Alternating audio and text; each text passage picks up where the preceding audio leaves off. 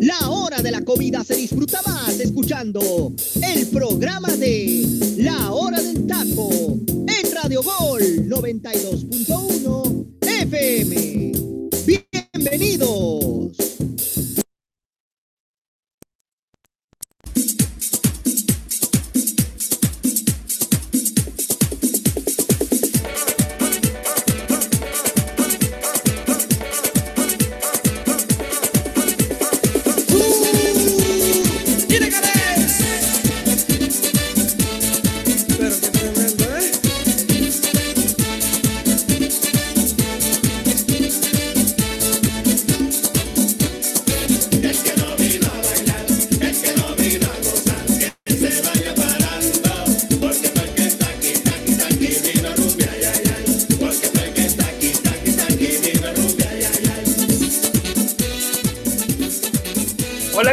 Buenas tardes. Dios me les bendiga muchísimo. Estamos en un programa especial aquí en la hora del taco, un programa edición especial y se encuentra con nosotros nuestra compañera Mariana Vallejo, que es una joven de 25 años que padece actualmente fibrosis quística pulmonar. Se encuentra con nosotros aquí en la hora del taco. Mariana, Dios te bendiga muchísimo. Gracias por estar aquí con nosotros. Platícanos un poco también, por favor, qué es eso, qué es la fibrosis quística pulmonar. También está con nosotros Freddy Gol, hermano, Dios te bendiga. Delfino Cisneros, el teacher. Y José Luis Macías, hermano, Dios te bendiga. Pero la invitada de honor se llama Mariana Vallejo. ¿Cómo estás? Buenas tardes. Gracias por estar aquí. Hola, buenas tardes. Muchas, muchas gracias por la invitación, por permitirme un espacio aquí en su programa. De verdad, muchas, muchas gracias. Eh, sí, como mencionabas, bueno, mi nombre es Mariana Vallejo, tengo 25 años y padezco una enfermedad que se llama fibrosis quística pulmonar. Eh, esta enfermedad es una enfermedad catalogada como rara, ya que es poco conocida en la Ciudad de México, bueno, en México en general. Eh, lo que hace es que llena los pulmones de flemas y de secreciones, haciendo que cada vez la capacidad pulmonar baje, a tal grado que llega un momento en el que ya no puedes respirar, tener el oxígeno necesario y tienes que requerir de un, de un oxígeno. Eh, también afecta el sistema digestivo en algunas personas, afecta el páncreas, entonces no adhieres los nutrientes, no adquieres los nutrientes necesarios que necesita tu cuerpo para poder estar bien. Entonces, pues más que nada es eso, la enfermedad es una enfermedad que no tiene cura, es una enfermedad genética y pues cada vez va avanzando más. ¿Cuándo te fue detectada esta situación, Mariana? A mí me la detectaron hasta la adolescencia, pero es una enfermedad con la cual yo nací. Pero por lo mismo que te comento que es una enfermedad poco conocida, eh, pues realmente nunca hubo como algún indicador que dijera que yo pudiera tener esta enfermedad. Hasta la adolescencia, más o menos los 16 años, que yo, a mí me da una neumonía muy fuerte, que me manda al hospital y me empiezan a hacer estudios de todo. Cuando me hacen los estudios se dan cuenta de que mis pulmones estaban bastante dañados para hacer solamente una neumonía. Y bueno, me siguen haciendo estudios hasta que un doctor menciona, ¿por qué no hacemos el estudio de fibrosis quística? Todos los doctores se quedaron como de que no, pues ella no puede tener fibrosis, no tiene más que los pulmones dañados, no, como yo no tenía ningún daño en páncreas ni ninguna de las otras cosas que tienen los demás pacientes, pues a ellos se les hacía muy extraño. Aparte, pues yo ya llevaba 16 años de mi vida sin un tratamiento para eso. Ellos pensaban que no podría ser posible que yo hubiera sobrevivido sin ningún tratamiento. Entonces, pues hacen el estudio y sale positivo y es ahí cuando empiezo yo con el tratamiento para fibrosis quística. Ok. ¿Alguna pregunta que tenga para Mariana, teacher?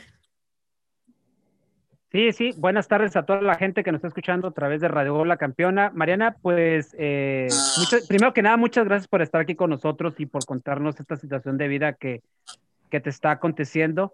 Eh, ¿Cómo asimilar este, este padecimiento que tienes? Porque, digo, no debe de ser fácil eh, el hecho de, de, de, que tus pulmones se ven afectados por una situación. Digo, a uno, a uno le falta el aire con una caminata, con, una, con, con hacer ejercicio eh, con, no sé, con eh, X cosas. Y ahorita con esta situación de, del famoso, de la pandemia que vivimos, si ahorita, por ejemplo, tú, uno tiene problemas con la oxigenación, de inmediatamente uno piensa que es la situación del COVID, ¿no? Pero tú, ¿cómo asimilas esto que, que, que te ha estado pasando? Digo, yo sé que no ha de ser de la noche a la mañana tratar de asimilar esto, pero ¿cómo lo has vivido? ¿Cómo has, cómo has, ¿Cómo has sobrellevado esta situación? Pues realmente yo nunca me consideré una persona enferma. Digo, a pesar de saber que tenía un padecimiento, siempre traté de verme como una persona completamente normal. Eh, empecé a llevar un tratamiento, el cual llevaba nebulizaciones, fisioterapia, el tener que hacer ejercicio, tomar vitaminas, pero, pero bueno, realmente pues empiezas a conocer la enfermedad, empiezas a adaptarte de cierto modo a ella. Eh, por ejemplo, yo pues me empieza a faltar el oxígeno, cada vez yo oxigenaba menos, pero siento que también mi cuerpo se iba acostumbrando a respirar menos. Entonces, eh, tal vez en una persona normal, como lo mencionas ahorita, que le falta la oxigenación con el COVID, se siente muy mal, pero yo en mi vida diaria manejaba ese número de oxigenación que, que, ahorita la gente está manejando con esta enfermedad y para mí era algo normal. O sea, como que tu mismo cuerpo se va adaptando a, a tu padecimiento, pero pues realmente no está bien porque te está afectando, ¿no? O sea, el que tú te acostumbres a tener una oxigenación baja, eso fuerza tus pulmones, fuerza tu corazón y bueno, se van afectando otros órganos. Entonces, pues sí, el cuerpo es muy sabio, se va adaptando, pero pues también yo creo que la mente, el tener como una actitud positiva y pensar, yo siempre dije, o sea, sí tengo un padecimiento, pero no me siento una persona enferma, o sea, me siento una persona capaz y voy a seguir y voy a avanzar y voy a lograr cada una de las cosas que quiero lograr. Entonces yo creo que eso también a mí me ayudó como para salir adelante y no dejar que la enfermedad me, me dejara caer, ¿no? O sea, más bien yo dije, voy a seguir y voy a seguir y pues gracias a Dios aquí seguimos. ¿Hace cuánto, desde cuándo manejas esto? O sea, ¿cuánto tiempo lo llevas manejando esto? Desde que me diagnosticaron, desde los 16 años, ahorita yo tengo 25. O, sea que ya llevas varios años, ¿no? Mi, mi, pregunta es por esto, o sea, ¿qué tiene que ver los climas? Por ejemplo, vives, ahorita vives en Arizona, nos decías antes de iniciar el programa. Este, por ejemplo, yo sé que el clima desértico es muy extremo, hace muchísimo calor, pero también hace muchísimo frío. ¿Cómo te has adaptado con los climas y con esta situación que tú tienes? Pues realmente, por ejemplo, al principio yo vivía en la Ciudad de México y el vivir en la, o sea, yo al principio lo sentía normal, pero los doctores me decían que a mí me hacía mucho daño vivir en la Ciudad de México porque era una de las ciudades más contaminadas, porque la altura de la Ciudad de México no era benéfica para mí. Entonces eh, yo me mudo a Cancún y en Cancún la verdad es que a mí me ayudaba mucho estar al nivel del mar porque al nivel del mar mi oxigenación era mejor. Entonces, eh, pues yo estuve bien, estuve mejor en Cancún, pero después pues la enfermedad siguió avanzando, o sea, a pesar de que yo estaba a un nivel eh, que era benéfico para mí, pues la enfermedad avanzaba. Y bueno, ya llegó un punto en el que yo requerí un trasplante de pulmones. Y bueno, ahorita en Arizona la verdad es que me he adaptado bastante bien, o sea, sí es un clima muy extremo, muy, muy caliente, muy seco, pero pero pues no, no he sentido como alguna falta de aire o algo así, no, la verdad es que lo he aceptado bastante bien. Ok, ok, vamos, vamos contigo, Freddy. Gracias, Mariana. Vamos contigo, Freddy, hermano. Hola, ¿qué tal, Mariana? Eh, qué gusto volverte a, tener aquí en, un, en, otro programa. Te tuvimos ahí el sábado en, en, Los Cuates del Balón y también el jueves en Balón al Aire. Eh, qué gusto saludarte nuevamente. Y yo te quiero eh, preguntar, bueno, más que nada, comentar, ¿no? Esta situación que mencionas de que te has adaptado bien al clima de, Arizona, pero también tiene mucho que ver el aspecto que en México la fibrosis quística pulmonar no es tan conocida y a ti te, en lo particular, te recomendaron más el atenderte en Estados Unidos. ¿En qué momento te, dijeron los médicos acá en México que era preferible que te trasladaras a, a, Estados Unidos para atenderte la fibrosis quística? Y mi segunda pregunta es, ¿Cómo le haces para llegar a Estados Unidos? ¿Qué tan complicado fue el proceso? Sí, eh, mira, la fibrosis quística sí me la atendía en México. O sea, eso sí, hay una asociación mexicana de fibrosis quística en México, en donde atienden a niños y también pues en, diversos estados hay diferentes asociaciones. Eh, pero al momento en el que ellos ya me dicen que tengo que venir a Estados Unidos es cuando se presenta la situación de mi trasplante. O sea, cuando ya no había más alternativa, más tratamiento, eh, más nebulizaciones que pudieran ayudar a que el daño pulmonar fuera menor.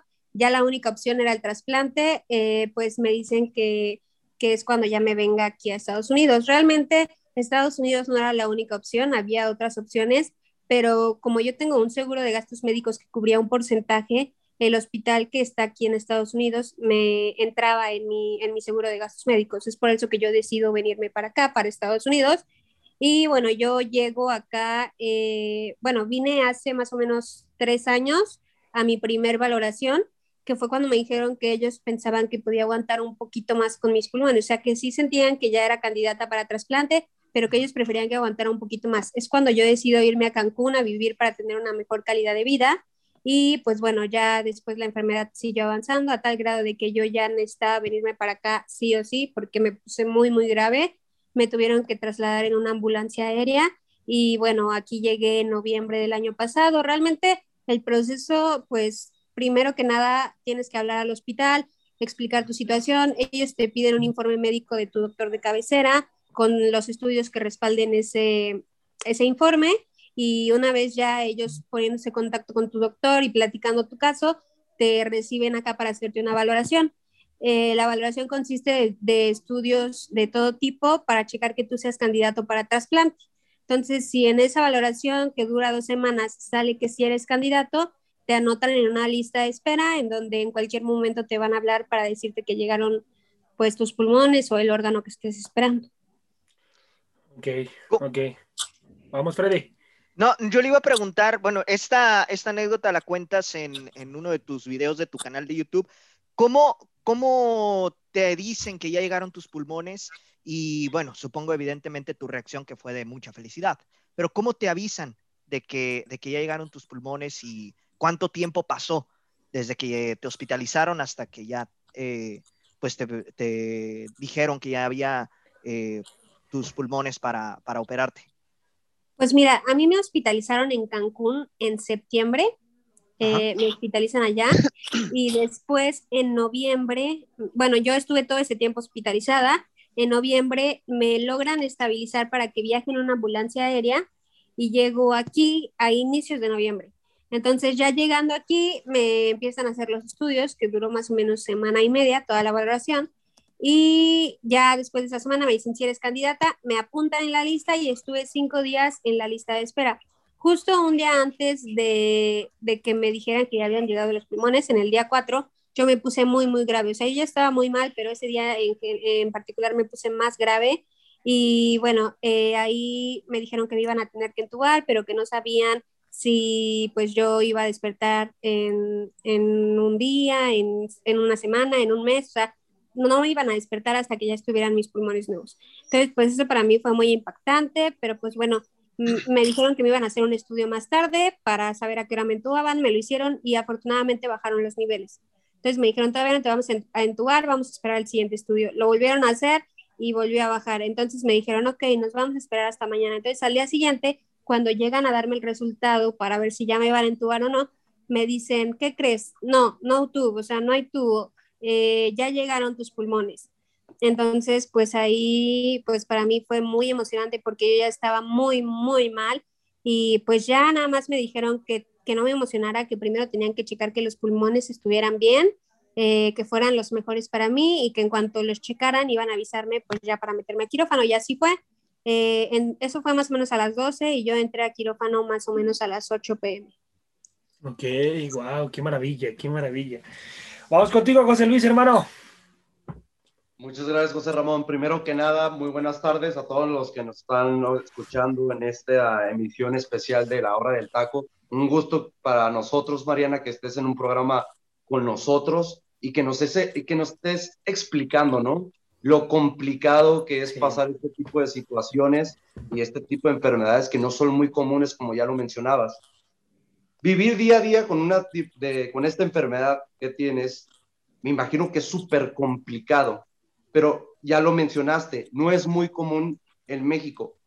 En Estados Unidos es más frecuente conocer a otra persona o saber de otra persona que tenga este tipo de enfermedad. Sí, sí, realmente, bueno, yo te cuento una anécdota. A mí, te digo, me, me diagnosticaron a los 16 años de edad, o sea, realmente pasé 16 años de mi vida sin un diagnóstico. Y el día que yo llegué aquí a Estados Unidos, que me internan en el área de terapia intensiva, me atiende una enfermera y sin saber nada de mí, sin haber leído nada de mí, me voltea a ver y me dice, ¿tienes fibrosis quística? Y yo, sí, ¿cómo, cómo lo supiste, no? Y me dice, por la forma de tus uñas, mis uñas tienen una forma así que le llaman el dedo de tambor que es cuando te hace falta oxigenación y los niños con fibrosis quística casi la mayoría lo tienen. Entonces, yo sí me quedé muy sorprendida porque dije, wow, o sea, como una enfermera con solamente ver mis uñas supo mi diagnóstico y en México, pues pasaron 16 años y nadie supo ni siquiera que yo tenía algo, ¿no? Entonces, eh, justo es lo que me contaba la enfermera, que aquí en Estados Unidos la, la fibrosis quística es una enfermedad muy conocida, es como, como un cáncer o como un asma en México, o sea, realmente es muy conocida. Ok, entonces aquí en, en México nos damos cuenta, compañeros, que falta desarrollar un poco más ese tipo de situaciones, ese tipo de enfermedades, para que su índice de mortalidad pues, pues sea, duren más las personas cuando tienen esa situación de fibrosis quística y, tengan un tratamiento adecuado. Porque si María no hubiera tenido un tratamiento adecuado aquí en la ciudad, les apuesto lo que quieran que no hubiera tenido la necesidad de irse a, Estados Unidos definitivamente. Oye, José Ramón, otra cosa que me gustaría preguntarle a Mariana. Eh, debido a que te fuiste a Estados Unidos y el tratamiento, pues me imagino que va es más fácil conseguirlo en, en Estados Unidos que acá en Ciudad de México, pero el costo es demasiado elevado, ¿no? Y me imagino que debe ser muy complicado. Sí, realmente, bueno, el costo de toda la cirugía con el pre-tratamiento y, bueno, el post, eh, pero solo los primeros tres meses, es de 30 millones de pesos, que es un millón y medio de dólares. Realmente es una operación bastante costosa, es un dinero que pues no, no tengo en, en mi poder, obviamente, eh, afortunadamente y gracias a Dios yo contaba con un seguro de gastos médicos que me cubrió un porcentaje, pero el, porcentaje que yo tengo que pagar son 9 millones de pesos. Entonces, pues aunque era una cantidad menor, era una cantidad que yo no tenía y en ese momento en el cual me informan que yo tenía que pagar eso, decido hacer una campaña para recaudar fondos. La campaña se llama Respiremos con Mariana. Y bueno, eh, a través de esa campaña yo he realizado diversos eventos, rifas, conciertos, este, vendo cosas, tengo también a la par un negocio de estampados en donde, pues en donde todo lo que me encargan eh, entra para la campaña, ¿no? Entonces ahí yo iba contando pues mi día a día, cómo iba avanzando la enfermedad, pidiendo a la gente que me apoyara. Y bueno, así afortunadamente hemos juntado un millón y medio, pero pues aún nos falta por recaudar. Seguimos con la campaña. Afortunadamente el trasplante ya se dio el noviembre pasado pero pues nosotros tenemos que liquidar la operación. Entonces, pues estamos echándole muchas ganas, estamos tratando de llegar a más gente que, que quiera apoyar.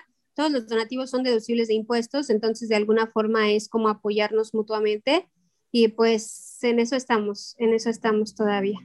¿Y dónde, dónde puede hacer las donaciones la gente? ¿Tienes alguna cuenta o algo donde la gente puede hacer sus donaciones, Mariana? Sí, tenemos una página que es www.respiremosconmariana.com.mx y ahí vienen las diferentes formas de donar. Eh, se puede donar a través de transferencia, vía PayPal, eh, también, eh, sí, creo que por transferencia y vía PayPal. Y, este, y ahí vienen las cuentas y si quieren que su donativo sea deducible de impuestos, también viene la cuenta a la cual se puede deducir de impuestos.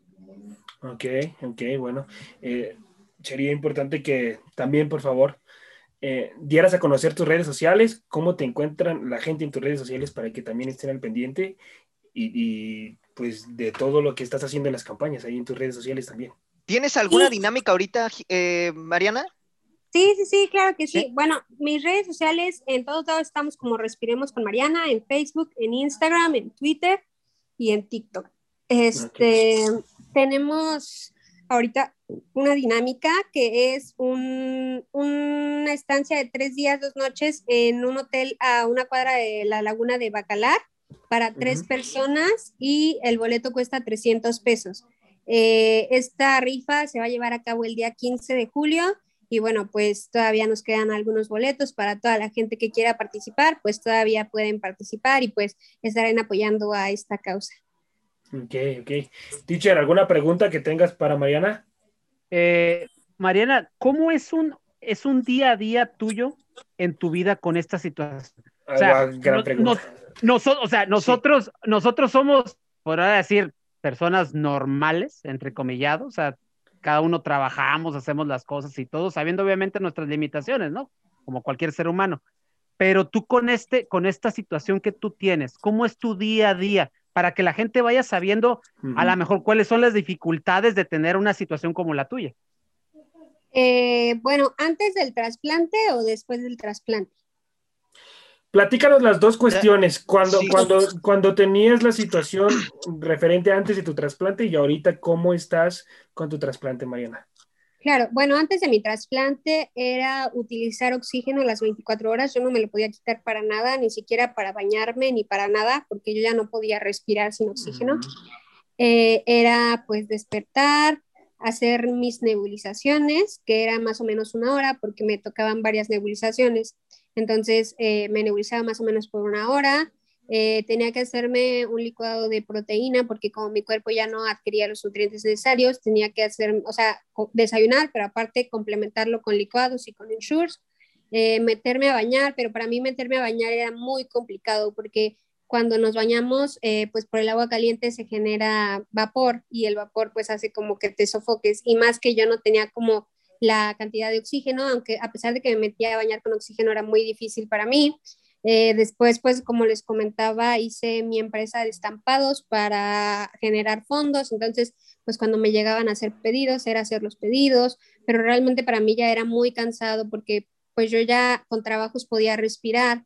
Entonces ya la mayoría del tiempo era estar en mi casa, era estar acostada, me daba mucho sueño por la falta de oxígeno. Me comentan que cuando te falta mucho el oxígeno, te da mucho sueño. Entonces, pues yo ya me la pasaba durmiendo la mayoría del día. Eh, bajar a comer para mí era un martillo porque la comida ya no, ya no me entraba, trataba de comer y vomitaba, eh, tosía todo el día, flemas todo el día, sin poder respirar, era muy complicado, era pues como que estar viviendo al día y tratar pues de, de, dar lo mejor de ti, pero pues estar sintiendo todo el tiempo que ya no podía respirar, era estar todo el tiempo concentrado en respirar. Algo que, que mencionamos mucho los chicos con fibrosis quística es eh, que es una frase que dice, tú respiras sin pensar y nosotros solo pensamos en respirar. O sea, una persona normal pues nunca se pone a pensar, ay, tengo que respirar. Y nosotros sí, o sea, nosotros sí todo el tiempo era así como, respira, respira, ¿no? Entonces, pues es complicado. Después del trasplante, pues tu vida cambia completamente, totalmente, es como volver a nacer eh, un día ahorita eh, es levantarme, tomarme los signos vitales, que siempre me tengo que tomar la presión, la oxigenación, eh, el azúcar, em, tomarme mis medicinas, que son más o menos como 30 pastillas, porque pues te dan para que no rechace tu cuerpo los órganos, te dan muchísimos medicamentos. después, antes estaba haciendo nebulizaciones todavía, pero ahorita ya me las quitaron, gracias a Dios. Y bueno, es hacer ejercicio, tengo que hacer ejercicio, entonces ahorita que ya tengo los nuevos pulmones, pues puedo ya hacerlo sin cansarme, ya me puedo meter a bañar sin cansarme, o sea, realmente ya mi vida es mucho más normal, pero con ciertos cuidados, o sea, los cuidados son muy similares a los del COVID. Tenemos que tener máxima higiene en todo, tenemos que tener cubrebocas siempre que estamos con alguna otra persona, no podemos estar cerca de nadie que pueda estar enfermo de cualquier cosa, porque como nos bajan el sistema inmune, nos podemos contagiar de cualquier cosa. Eh, tenemos que tener muchísima limpieza en todo lo que comemos, lavarlo, eh, o sea, sobre todo máxima higiene en todo, es como lo más importante y pues estarnos cuidando, estar haciendo ejercicio, estar haciendo nuestras terapias respiratorias y voy a consulta cada semana. Cada semana me están checando, me están haciendo estudios pues para ver que todo esté bien. Ok, ok, Mariana. Gracias, de verdad, muchísimas gracias. Oye, Freddy, vamos contigo, hermano. Oye, Mariana, y bajo esta situación eh, que ahorita mencionas de que el contacto con la gente pues tiene que ser lo menor posible por, esta condición entre personas con, con FQ es prácticamente imposible, ¿no? Que puedan convivir. Y otra pregunta, eh, ¿cómo impactó la pandemia en tu caso por tu situación? Eh, bueno, eh, lo que mencionas de las personas con FQ, en teoría no debemos de, convivir las personas con FQ, porque como unos pueden tener una bacteria que el otro no tiene. Entonces, si nosotros estamos juntos, como somos muy propensos a adquirir cualquier infección o cualquier bacteria, podemos eh, generar lo que se llama las infecciones cruzadas. Que, por ejemplo, si otra persona me pasa su bacteria y yo le paso la mía, como que pues cruzamos las infecciones, ¿no? Entonces, por eso que no recomiendan que estén juntos y en todo caso de que llegaran a estar juntos, estar mínimo a dos metros de distancia. Entonces, eh, si lo pueden evitar, pues es mejor. Y la otra pregunta que me hiciste de la pandemia, eh, pues realmente yo ya hacía varias cosas de las que la pandemia nos ha obligado a hacer, como por ejemplo usar cubrebocas cuando salía, eso yo lo hacía.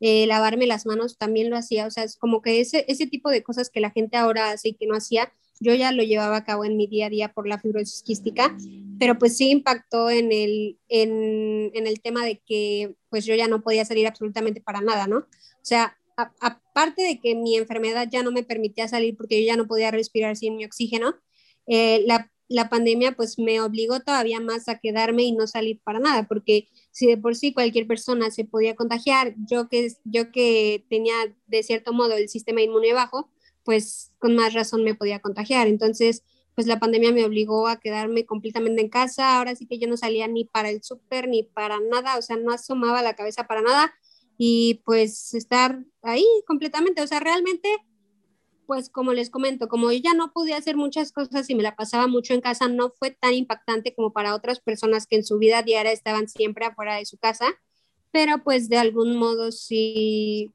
o sea, siento que no me impactó tanto como a todas las demás personas, porque eran cosas que yo ya hacía. Ok, oye Mariana, por ahí me dijeron que tú estudiaste ciencias de la comunicación. Sí. ¿Eres comunicóloga? ¡Wow! ¡Qué maravilla!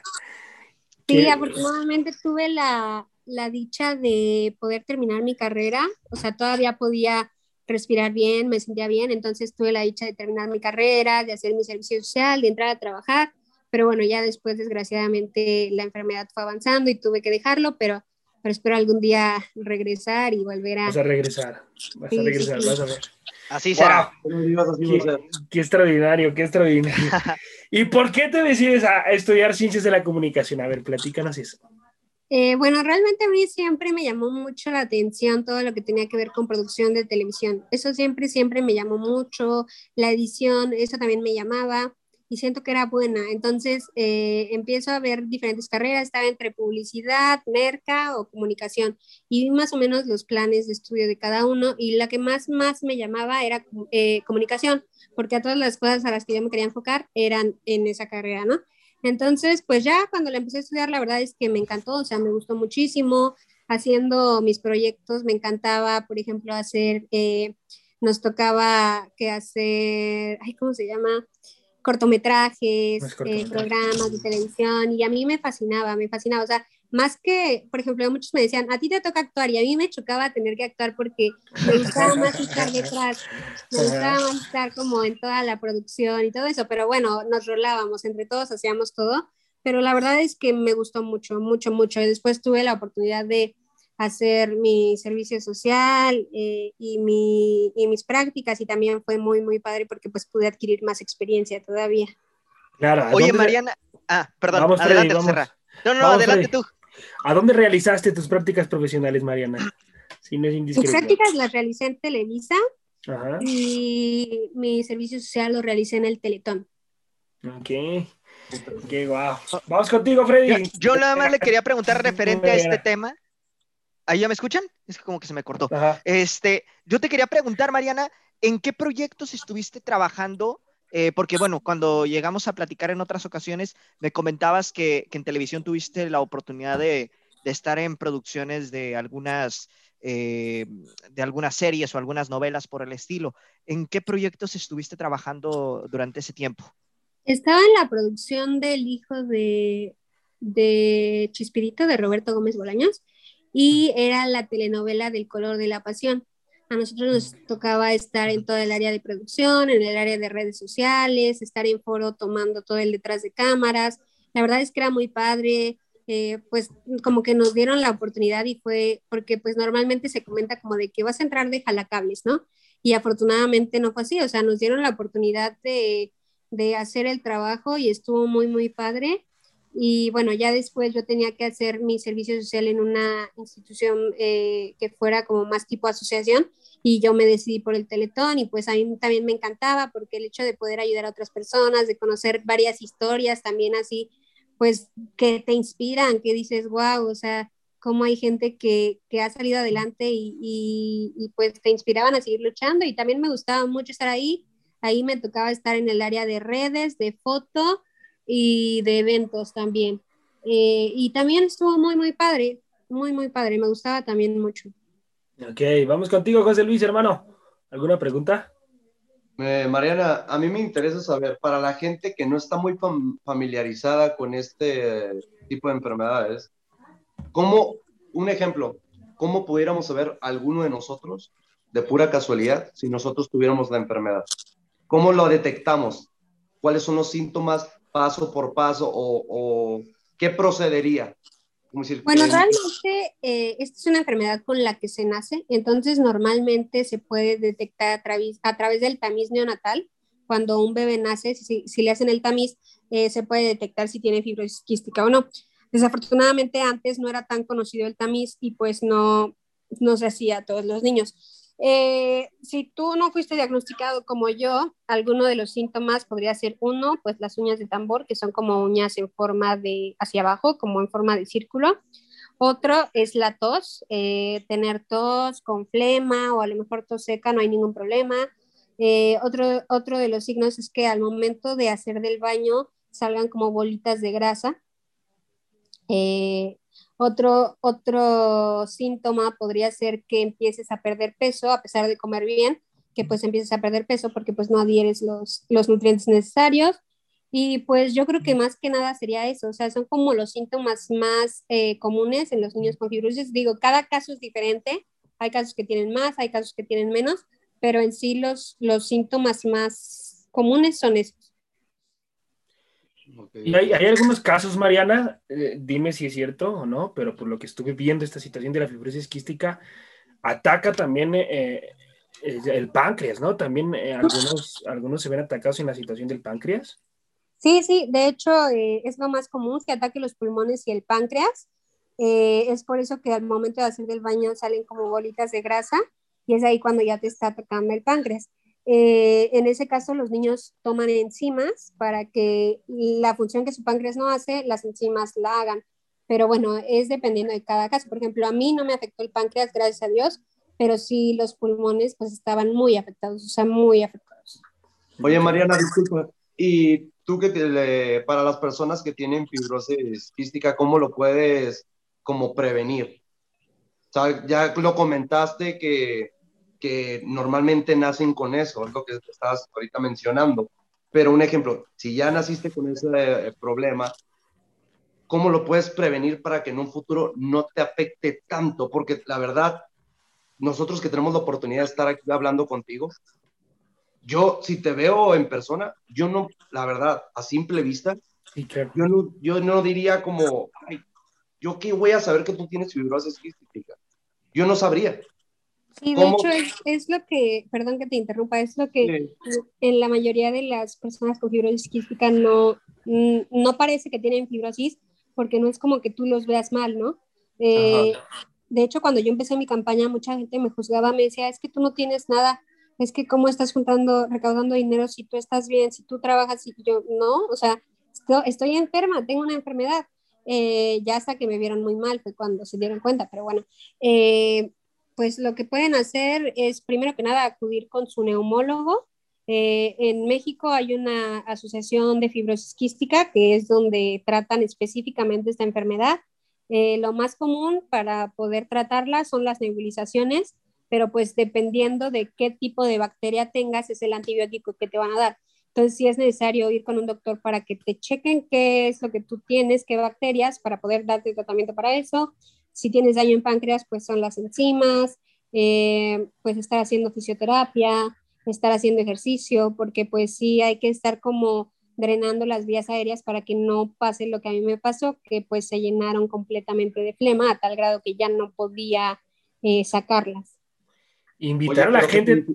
Ah, disculpa, José Ramón, pero un ejemplo, ¿se te dificulta mucho hacer ejercicios? Como, me imagino que tienes como trabajos específicos en los que no puedes realizar y los que sí debes de realizar día a día, ¿no? Antes de que me operaran, yo no podía hacer absolutamente nada. O sea, yo nada más de pararme de mi cama al baño era como si hubiera corrido un maratón. Yo ya no tenía eh, la capacidad pulmonar para siquiera pararme y hacer una sentadilla. Yo ya estaba muy mal. Eh, ahorita, hoy en día, puedo hacer, o sea, voy al gimnasio, hago cardio, trato de hacer un poco de pesas, o sea, sí puedo ya hacer cosas, pero antes, o sea, si yo no hubiera estado tan grave y supongamos que apenas me dicen tienes fibrosis quística, eh, es necesario que tú trates de hacer el ejercicio que tú puedas, o sea, que trates de hacer cardio, que trates de hacer zumba, que trates de hacer algún ejercicio eh, que te mantenga con condición, porque si no, eh, pues va a ser más difícil para ti al momento en que la enfermedad vaya avanzando. Oye, oye, Mariana, yo te quería preguntar también y que le comentes aquí a la gente que, que nos está escuchando en este momento. ahorita que ya te trasplantaron y me da mucho gusto que, que en este momento estés haciendo eh, pues tu vida, ¿no? Pero la, el, en sí la fibrosis quística tú la sigues padeciendo, no, no desaparece nomás por, por el trasplante de pulmón. No, de hecho, qué bueno que haces esta pregunta porque la mayoría de las personas eh, en mi campaña me decían, ay, qué padre, ya este, te operaron y ya, pero no, o sea, te, te, quitan los pulmones manos, pero tu cuerpo sigue teniendo fibrosis quística. Entonces, es como si acabaras de nacer literalmente y tu función ahora va a ser cuidar esos nuevos pulmones para que no se infecten como los anteriores. Entonces, justo va de la mano con la pregunta anterior. ¿Qué tenemos que hacer? Pues tratar de hacer las nebulizaciones, estar haciendo ejercicio, estar este, haciendo ejercicios de respiración para que siempre las líneas, las vías aéreas estén abiertas y no se llenen de ningún tipo de infección. Y también un punto muy importante, Mariana y compañeros, invitar a la gente a que hagan donación de sus órganos. Correcto. Importantísimo. Y correcto.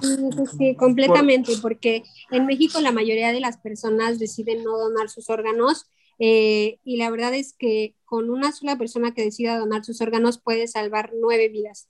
Entonces, eh, realmente, pues yo creo que es el acto de amor más grande que una persona puede hacer. Respeto las creencias de cada quien, pero creo que, pues, si ya no vamos a estar en este plano terrenal, pues no sirve de nada, pues, los órganos, ¿no? O sea, realmente ya no.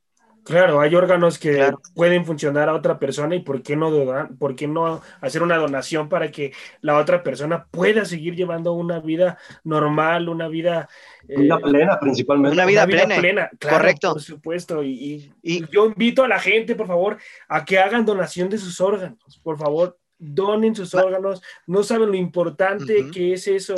Pueden salvar vidas. y, o sea, aquí está un claro ejemplo, Mariana tiene, gracias a Dios, ahorita unos pulmones, pero después ella a lo mejor más adelante va a seguir necesitando otros pulmones. Entonces, por favor, donen los órganos, ayudemos, por favor, eh, cada una de las necesidades referente a si sea fibrosis quística, lo que sea, por favor, tengamos el corazón de, ayudar, de, de ser personas que marquemos la diferencia siempre en todo. Mariana, tú, tú ahorita que estamos comentando el tema de la donación de órganos, platicabas eh, una anécdota en el programa de los cuates del valor el sábado, de que la persona que a ti te donó sus pulmones también le donó a una señora, ¿no? Eh, uno de sus órganos. Sí, justo pues el día que ya me dicen que llegaron los pulmones, me llevan a la sala de espera antes del quirófano y justo en esta sala, enfrente de mí, había una señora que igual estaba en una camilla y llega la enfermera y me dice, lo que pasa es que esa señora está esperando el riñón de la persona que te donó sus órganos. Y, y fue ahí cuando, cuando yo caí en cuenta y dije, wow, o sea, cómo una persona puede salvar bastantes vidas por tomar la decisión de donar sus órganos. O sea, no solo está salvando mi vida, también está salvando la vida de esa señora. Y pues cada una va a tener un poquito de esa persona que, que decidió hacer ese acto de amor tan grande, ¿no? Entonces, la verdad es que pues sí, o sea, invitar a toda la gente a que done sus órganos, a que done sus tejidos. Eh, de verdad que pues podemos dejar un poquito de nosotros en otras personas y, salvar su vida, ¿no? Maravilloso, maravilloso. Teacher, ¿alguna pregunta para Mariana? Mariana, eh, veo que al parecer no tienes tú las carencias económicas para haber solventado este tipo de situaciones. Digo, guardando la proporción de todo lo que, de todo lo que tienes ahorita que, que gastar en lo que ya nos has comentado. Pero yo me pongo en el papel de, alguien que no tenga los recursos económicos o la inmediatez para solventar este tipo de situación. Mi pregunta va enfocada a esto. Número uno, ¿qué tiene que hacer una persona de que no tiene los recursos tal vez como tú los tienes o las ventanas de oportunidades que se te han abierto para poder llegar a, a lo que tú has llegado? Y dos, el gobierno, el gobierno de nuestro país, ¿de qué manera apoya este tipo de situaciones? Digo yo, las instituciones de salud, vaya, IMSS, este, Hospital General, etcétera, etcétera, ¿no? Todas las entidades de salud que proporciona el gobierno, para que tú nos expliques eso, porque ahorita estamos teniendo esto que tú dices, dices tú, es una, una situación rara que no da, pues ahora sí que no da seguido, pero puede llegar a pasar en alguien que a lo mejor no tenga, repito, la, la, la oportunidad como tú lo has tenido. Eh, bueno, realmente yo tampoco tenía la solvencia económica, no la tengo de hecho, pero tenía un seguro de gastos médicos. Eso fue lo que a mí me ayudó. Bueno, eh, me ayudó porque yo ya no tuve que pagar los 30 millones que son de la operación, sino 9, que son los que estoy recaudando. Pero bueno, yo creo que lo que sí es muy importante también generar conciencia en las personas que es muy importante, de vital importancia, tener un seguro de gastos médicos, porque pues te puedo decir que eso es una de las cosas que salvó mi vida, el tener un seguro. Y bueno, en, en cuestión de las instituciones de gobierno, eh, hablando de fibrosis quística, sí te atienden, sí te dan medicamento, por ejemplo, eh, lo que es el IMSS, si, te, si, si vas a tu consulta, te dan el medicamento, algunos medicamentos, porque no todos los venden en México, hay bastantes medicamentos que todavía no autorizan en México, que son muy buenos para esta enfermedad y que si los autorizaran sería maravilloso porque tendríamos un, un índice más alto eh, o sea, que, que las personas puedan vivir mucho más. Eh, y pues no, desgraciadamente no hay un apoyo para el trasplante. Los trasplantes empiezan a hacer en Monterrey, pero realmente pues no, no ha habido el avance tecnológico como lo hay en otros países. O sea, realmente todavía la infraestructura en la medicina está muy atrasada y eh, en ese tipo de operaciones como lo es un trasplante de pulmón, que es una de las operaciones más riesgosas, eh, pues no, en México no hay la infraestructura para realizarlo todavía. Oye, Mariana, y también un punto importante, tienes que ser candidata a donación pulmonar, ¿no? Como decías, o sea, tienen que checar los pulmones de la persona referente si te quiere, si te quiere hacer una donación de pulmón. Lo que pasa es que tienen que checar que seas compatible entonces, como que son muchos estudios de compatibilidad, la sangre, el tamaño, el peso, la forma, o sea, todo, todo tiene que ser muy similar a los tuyos porque si no tu cuerpo puede llegar a rechazar. Oye, oye, Mariana, y ahorita que hablas precisamente del tema del rechazo, ¿cuál es el periodo de tiempo para, para determinar que tu cuerpo ya aceptó los nuevos pulmones? Pues realmente no hay un periodo de tiempo, un rechazo lo puedes presentar en cualquier momento. Eh, cuando te hacen un trasplante de pulmón te lo dicen desde antes de hacértelo, que tú corres el riesgo de que tu cuerpo en cualquier momento lo rechace.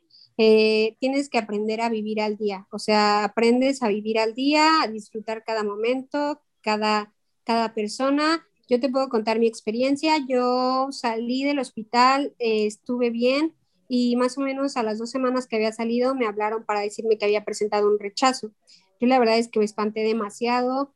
Eh, afortunadamente me pusieron un tratamiento con el cual se pudo controlar. De hecho, todavía estoy tomando ese tratamiento. Ahorita ya el rechazo ya, ya no está, afortunadamente, pero no quiere decir que no pueda volver a dar. Entonces es como aprender a vivir al día y pues no, o sea, no es como que te diga, ya sí, ya lo libraste, ahorita ya no te va a volver a dar. O sea, en cualquier momento puede suceder. Ok, bueno, mi gente, muchísimas gracias por estar aquí con nosotros en una edición especial del programa de la hora del taco. Dios me los bendiga muchísimo. Mariana, un placer de verdad que hayas estado aquí con nosotros en esta tardecita. Dios te bendiga mucho. Eh, por favor, recuérdanos otra vez tus redes sociales y el nombre de tu campaña para que la gente, por favor, esté al pendiente. Sí, claro que sí, es www.respiremosconmariana.com.mx y en todos lados estamos como Respiremos con Mariana.